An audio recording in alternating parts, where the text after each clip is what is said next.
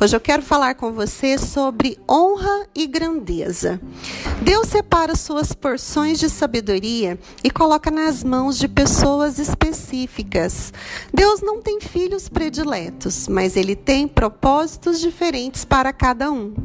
Olhe para José. Ele tinha sonhos, conseguia interpretá-los e sabia o valor de cada um desses sonhos. José via grandeza em discernir o futuro. José foi a chave mestra da futura sobrevivência de sua família. Olha agora para Ruth. Ela reconheceu Noemi. Ela estava bem ciente de que aquela mulher de Deus, amargurada, ferida e solitária, possuía uma força invisível.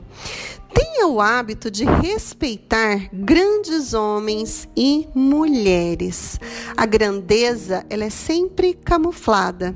Poucas pessoas a discernem. Comece agora a reconhecer a grandeza em sua família. Cada membro tem algo extraordinário. O que será? Quais os dons e as habilidades que eles possuem? Observe também seus colegas de trabalho, alguém que percebeu algo e você nunca percebeu. Essas pessoas possuem informações que você desconhece. O que, que será isso?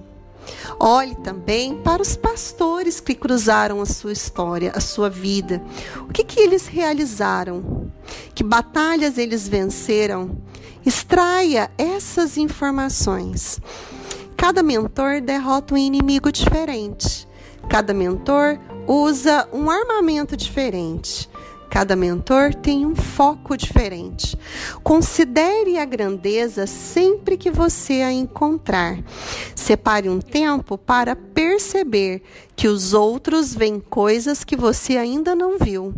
Eles sabem de coisas que você ainda não descobriu. E eles sentem o que você nunca sentiu.